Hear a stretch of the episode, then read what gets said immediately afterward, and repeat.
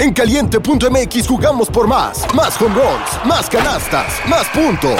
Vive cientos de deportes durante todo el año y los mejores eventos en vivo. Descarga la app, regístrate y obtén mil pesos de regalo. Caliente.mx, jugamos por más. Más diversión. Promoción para nuevos usuarios de GOV de GGSP 40497, solo mayores de edad. Términos y condiciones en caliente.mx.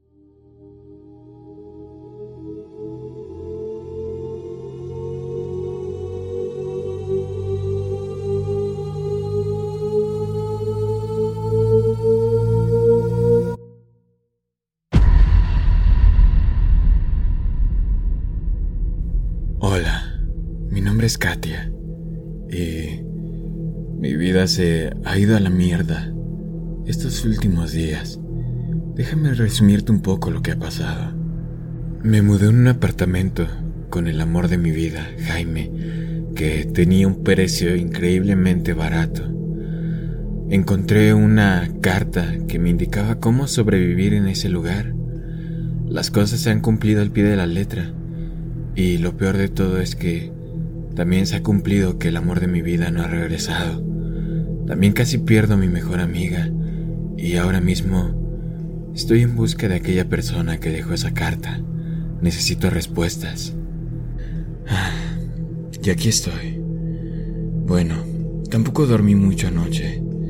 La falta de sueño me hace preguntarme si todas estas cosas suceden realmente o solo están pasando en mi cabeza. Pero cada vez que veo esa maldita nota, recuerdo que todo es real. Pasé horas anoche buscando todo lo que pude sobre Alicia Méndez. Si hubiera vivido en una gran mansión espeluznante, imagino que habría sido fácil de encontrar. Pero nosotros, la gente que vivimos en bloques de pisos, no estamos tan bien documentados. A nadie le importan nuestras vidas, por extraordinarias que sean. Entonces fue que encontré un artículo sobre la persona desaparecida Lila Méndez. Sugirió que desapareció bajo el cuidado de su abuela mientras jugaba en el parque frente a los departamentos temprano en la mañana. Las entrevistas con sus padres indicaron que ambos habían repudiado a Alicia. A pesar de los muchos años que habían pasado desde la muerte y desaparición de Lila, sus padres parecían no haber perdonado a Alicia. No se mencionó a ella en ninguna de sus cuentas de redes sociales y parecía no tener ninguna relación con los niños que tuvieron desde ese momento. Las búsquedas de la familia Méndez en el área local eran igualmente callejones sin salida. Miré enlace tras enlace, desesperada por encontrar algo, pero todos comenzaron a confundirme uno por uno, hasta que finalmente encontré algo. Un obituario de Bernardo, Bernie Méndez, que se había caído de la torre en circunstancias inexplicables después de que le diagnosticaran demencia meses antes de su muerte.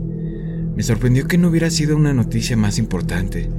Solo había pasado un año, no hubo detalles sobre dónde encontrarlos, pero su esposa Alicia y su hermana Amelia figuraban como contactos para averiguar los detalles del funeral. Es de miedo lo que se puede hacer con Internet en estos días, ¿verdad? Pero solo con esos números de teléfono pude ponerlos en un director inverso, encontrar la dirección de Amelia y Luis Márquez, la cuñada y el cuñado con los que supuestamente vivía Alicia. Alrededor de las 4 de la madrugada, logré dormir un poco, aunque no mucho. Volví a estar despierta y completamente despierta alrededor de las 7 de la mañana, planeando mi ruta y trabajando en mi día. Vi una publicación en las redes sociales de uno de sus familiares de Melissa, mi mejor amiga, que decía que había sido identificada y estaba estable. Esto aflojó un poco el nudo de mi estómago, que había estado presente desde que encontré la nota. A las 8.50 de la mañana, abrí la puerta de mi apartamento con la esperanza de ver al cartero Pablo. Pasaron cuatro minutos y en lugar del cartero, un señor mayor se abrió paso por el pasillo. Tenía un bastón y ojos amables. En su brazo libre llevaba una pequeña bolsa de plástico que contenía un periódico y leche.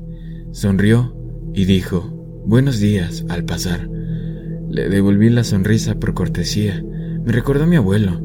Lo imaginé sacando un poco de dinero de su bolsillo para sus nietos y haciéndolos callar cuando sus padres no miraban. Un poco más adelante en el pasillo, el anciano se detuvo y se volvió. Me miró directamente a los ojos con una expresión comprensiva y habló.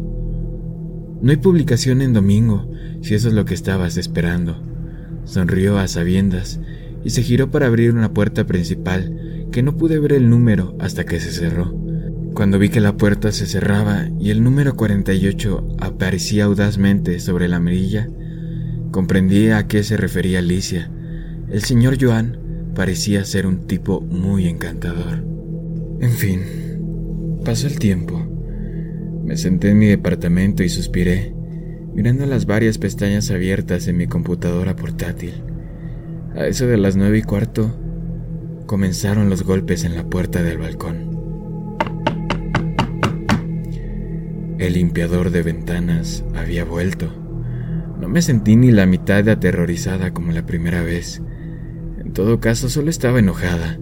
Me tomó cada gramo de control de mi cuerpo, cansado, no comprometerme con él, aunque solo fuera para decirle que se fuera a la mierda. Sus solicitudes aparentemente genuinas simplemente me irritaron. Después de unos 20 minutos de ser observada, los golpes comenzaron a darme dolor de cabeza así que agarré una bolsa y salí del apartamento. Decidí que no había tiempo como el presente. Si iba a aparecer en la puerta de la casa de los Márquez buscando a su hermana por el extraño departamento que dejó atrás, entonces tenía que terminar de una maldita vez.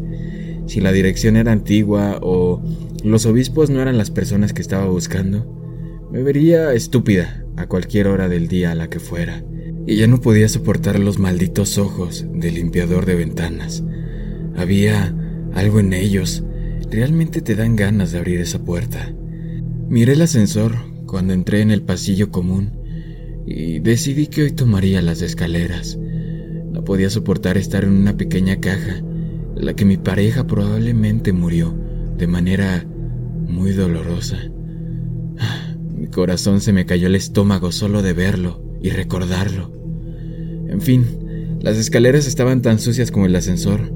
Los habíamos tomado un par de veces el día de la mudanza, pero en realidad no lo había tomado de la misma manera que ahora. Pensé en las reglas y todas las cosas extrañas que suceden en este edificio. Miré los números mal pintados en las paredes al llegar a cada rellano. Nada, absolutamente nada en este edificio es simple. Miré los números 7, 6, 5, 5, 4, 3, 4, 2, G. Tal vez fue la falta de sueño, pero mis piernas estaban de acuerdo con mi mente que definitivamente acababa de descender más de seis tramos de escalera y se sentía más, no sé. Miré la escalera polvorienta y mal iluminada desde abajo Parecía todo oscuro a pesar del sol que entraba a raudales por el panel de vidrio de las puertas principales del edificio. La nota nunca mencionó escaleras defectuosas. Tal vez realmente estaba perdiendo la cabeza. Cuando me volví para salir del edificio, entró una mujer. Tenía entre 30 y 40 años y tenía dos niños pequeños a cuestas, un chico y una chica. Supuse que eran gemelos, Ambos eran increíblemente rubios, con ojos de cachorrito marrón oscuro, y no podían tener más de seis o siete años. Eran lo más parecido posible a gemelos de diferentes géneros. No soy fanática de los niños, pero eran demasiado lindos. En cambio, la dama tenía un corte de pelo muy bueno. Era uniforme y estaba teñido de un color castaño rojizo, perfectamente parejo. Sabía que estaba teñido porque sus raíces eran rubias como sus hijos. Parecía tan cansada como yo me sentía, pero se recompuso cuando me vio. Hola, ¿estás aquí de visita? preguntó, tratando de hacer una pequeña charla. Eh, no, no, me acabo de mudar al apartamento 42 en el séptimo piso. En realidad me estaba yendo. Espera, ¿dijiste piso 42? Rayos, estaba desesperada por visitarte. Hola, tengo 26 años. Mi nombre es Terry. Estos son Eddie y Ellie. Hice un gesto a los dos niños pequeños que se escondían tímidamente detrás de su falda. Bienvenida al bloque. Si alguna vez necesitas de algo o alguien, no dudes en llamarme, ¿de acuerdo?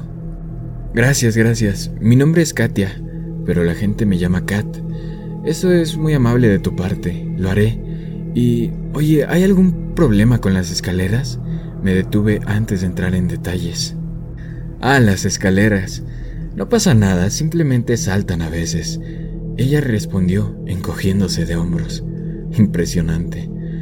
Eh, bueno, eh, me encantaría detenerme y conversar, pero en realidad necesito ponerme en marcha. Un placer conocerte, Terry. Traté de averiguar qué les pasaba a los niños cuando di un paso adelante para alejarme, todavía desconcertada por las escaleras. Por cierto, tenemos un comité de vecinos, ¿eh? Deberías ir a una de nuestras reuniones.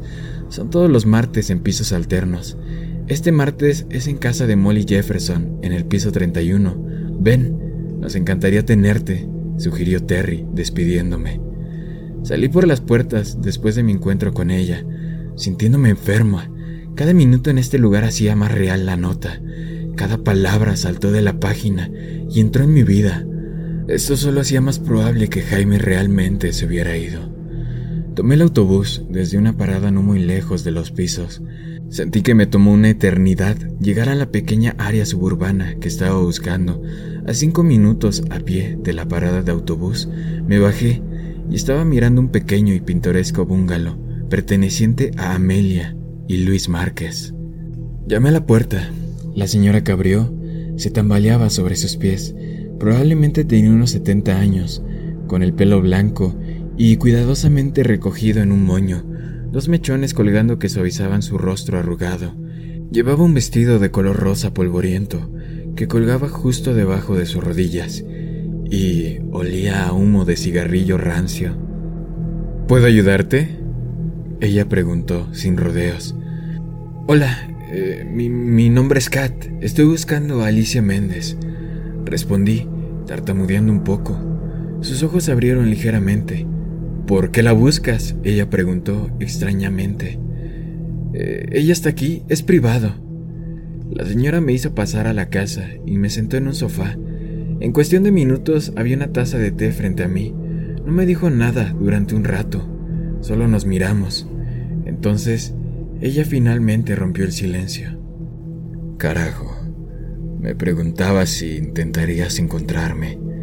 Me tomó tiempo decidir si dejar esa nota o no, pero decidí que te merecías una ventaja.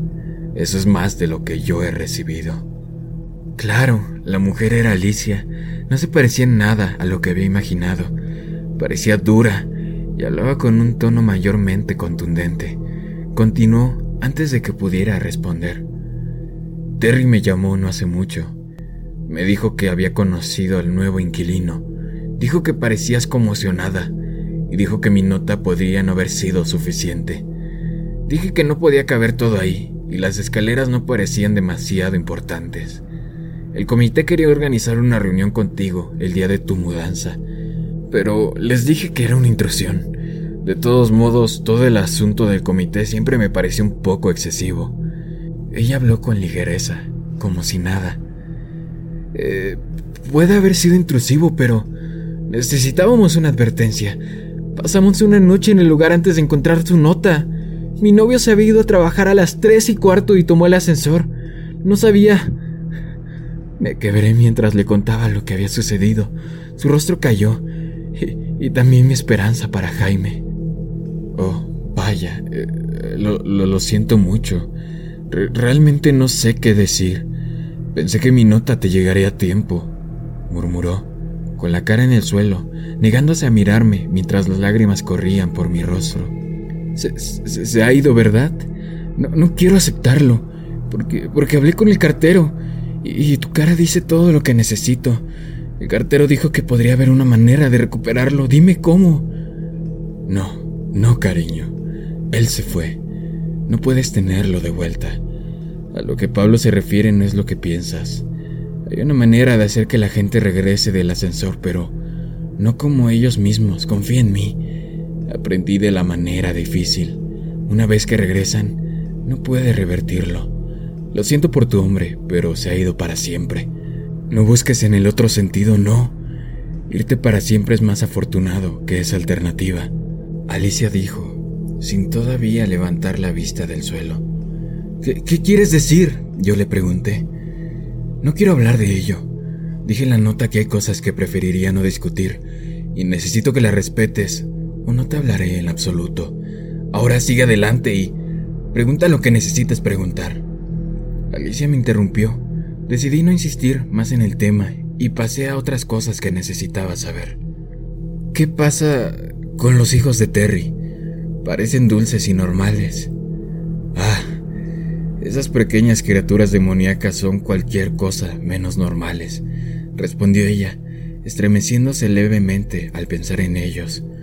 Cuando se puso en parto, Terry nunca llegó a un hospital. Fueron los primeros niños que nacieron dentro del edificio, y con todo lo que sucede es como si algo se les hubiera contagiado. Son niños promedio durante el día, pero nunca duermen, nunca. La pobre Terry no ha tenido un día de descanso desde que nacieron. También les encanta robar pájaros y ratas, con las que encuentran a los gatos jugando y los atormentan. Realmente molestan a los gatos. Cuando terminó de hablar, un pequeño gato sin pelo salió pavoneándose de detrás del sillón al otro lado de la habitación, maullando suavemente. Rozó su cabeza contra las piernas expuestas de Alicia, dejando marcas de quemaduras donde tocó. Ella no reaccionó en lo absoluto. Se agachó y acarició la parte superior de su cabeza, sonriendo, mientras ronroneaba. ¿Y, ¿Y, eso? ¿Qué demonios es? Pregunté, con los ojos fijos en sus ahora piernas gravemente quemadas. Ella se rió entre dientes, sacó una caja y encendió un cigarrillo, golpeando la capa superior de ceniza en un pequeño plato de plata frente a ella. Me ofreció uno y lo tomé con gusto. Siempre han sido mis buenos amigos. No podía salir del edificio sin traer una parte de casa conmigo. Este pequeño Damián ha visto algunas cosas, dijo efusivamente, sin apartar los ojos del gato. Pero... ¿Pero de dónde vinieron? ¿Por qué están en todas partes? pregunté, mirando con incredulidad mientras sus quemaduras disminuían. Parecía imposible, pero me miré los brazos donde había levantado el gato la noche anterior y no había evidencia de que hubiera sucedido, ni siquiera parecían quemados por el sol. Nadie lo sabe realmente, querida. Empezaron a aparecer después del incendio, unos años después de que me mudara. Se rumoreaba que eran las mascotas de los residentes que se quemaron, y por eso no tenían pelo, pero no creo que eso sea cierto. En ese momento, inmediatamente interrumpí a Alicia. Conocí a uno de esos vecinos anoche. Ella dijo que su nombre era Natalia. Casi mata a mi mejor amiga. Estás loca si crees que tu nota fue suficiente advertencia. Despotriqué emocionalmente. Mira, niña, si hubiera hecho una canción y un baile sobre advertirte, entonces me habrías tomado por loca y habrías desafiado las reglas. Ya estarías muerta. Agradece que tienes algo. No lo hice. Tuve que resolverlo todo. Tu generación está tan mimada. Ella chasqueó la lengua de frustración hacia mí. Estaba enojada, pero probablemente ella tenía razón. Una anciana diciéndome que criaturas parecidas a ratas matarían a mi novio en un ascensor probablemente se habrían reído de mí hace unos días. Me quedé callada y esperé a que se calmara. Después de un rato suspiró y comenzó de nuevo. Mira, creo que los gatos son los vecinos que se quemaron. Nunca han querido hacer daño y silban y huyen de los impostores que deambulan por el edificio. Además, no había forma de que hubiera tantos gatos viviendo en un piso. De hecho, las personas impostoras ni siquiera coinciden con los residentes que murieron en el incendio. Ninguno de ellos se parece o afirma tener el mismo nombre que los muertos. Solo dicen vivir en sus pisos. Conocí a Natalia antes. Dejó una cicatriz fea en la pierna de mi esposo Bernie por un incidente que tuvimos. Es una niña desagradable. Antes del incendio había un circuito cerrado de televisión y había una grabación guardada de unas 15 personas entrando a los pisos y subiendo a ese piso aproximadamente media hora antes de que comenzaran los incendios. Fue la única evidencia encontrada. El circuito cerrado de televisión no era muy bueno en los años 80, por lo que nunca fueron identificados y las llamas derritieron las cámaras relevantes para que nunca saliera nada. Creo que la gente que entró esa noche es la que pide azúcar. No sé nada más que eso, pero si los evitas como te dije, No necesitas saber más. Odian a los gatos. Eh, espero que tu amiga sobreviva, pero he visto lo que esa gente puede hacer, así que tal vez estaría mejor muerta. Alicia siguió, acariciando a Damián. Observé la piel de sus dedos derretirse y torcerse cuando hicieron contacto con el gato. ¿Y, qué le pasó a tu esposo? Hice la pregunta tan rápido que no tuve tiempo de considerar de que ese era un tema que ella había dicho explícitamente que no quería discutir en la nota, pero tenía que saberlo. Ella me frunció el ceño. Te dije que no quería hablar de eso. Ella sisió. Acabo de perder al amor de mi vida. Necesito algunas respuestas, yo le rogué. Lo que pasó con Bernie no te incumbe ni te ayudará. Sé que pensarías que cualquier muerte en ese edificio se debe a las peculiaridades, pero esto no fue así. En su mayor parte, de todos modos, no olvides que habíamos vivido ahí durante 35 años. Bernie sabía las reglas, sabíamos cómo cuidarnos y tener una vida feliz ahí. Era nuestro hogar. No, no, lo dudo, señora Méndez, lo siento, le respondí, tratando de ser empática. Bernie, Bernie tenía demencia.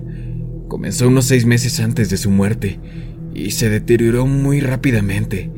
Hacia el final empezó a deambular los médicos dijeron que era común, pero en nuestra posición era increíblemente peligroso. Más veces de las que puedo contar, lo saqué del ascensor justo a tiempo. Junto con deambular, estaba olvidando las reglas. Dejó entrar a ese engreído, a ese estúpido limpiador de ventanas tres veces. Gracias a Dios por la gran tubería de metal que tenía junto a la puerta del balcón. Lo perseguí por todo el apartamento hasta que salió. Después de todas las situaciones peligrosas en las que estuvo Bernie, al final cometió el más pequeño y fatal de los errores.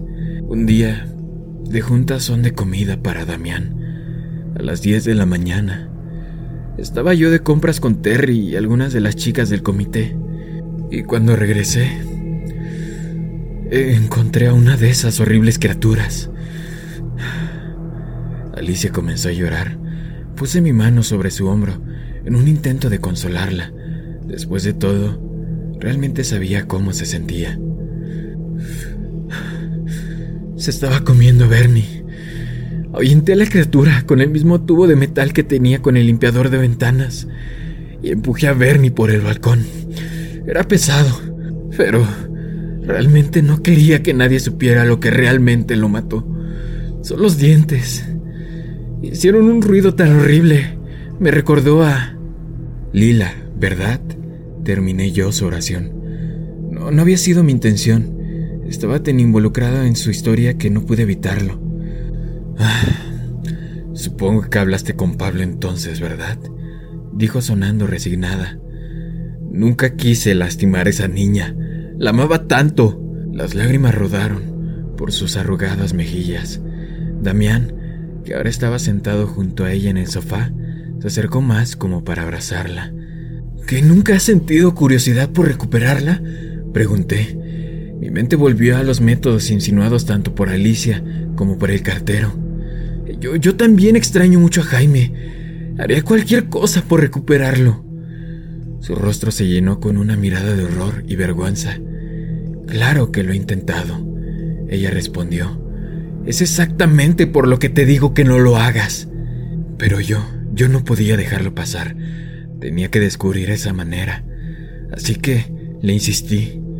Fue entonces que Alicia, frustrada, se puso de pie me hizo un gesto para que la siguiera. Me llevó al jardín trasero del bungalow. En la parte de atrás había un cobertizo grande, del tipo que la gente usaba para una cueva de hombres o una casa de verano. Era muy bonito.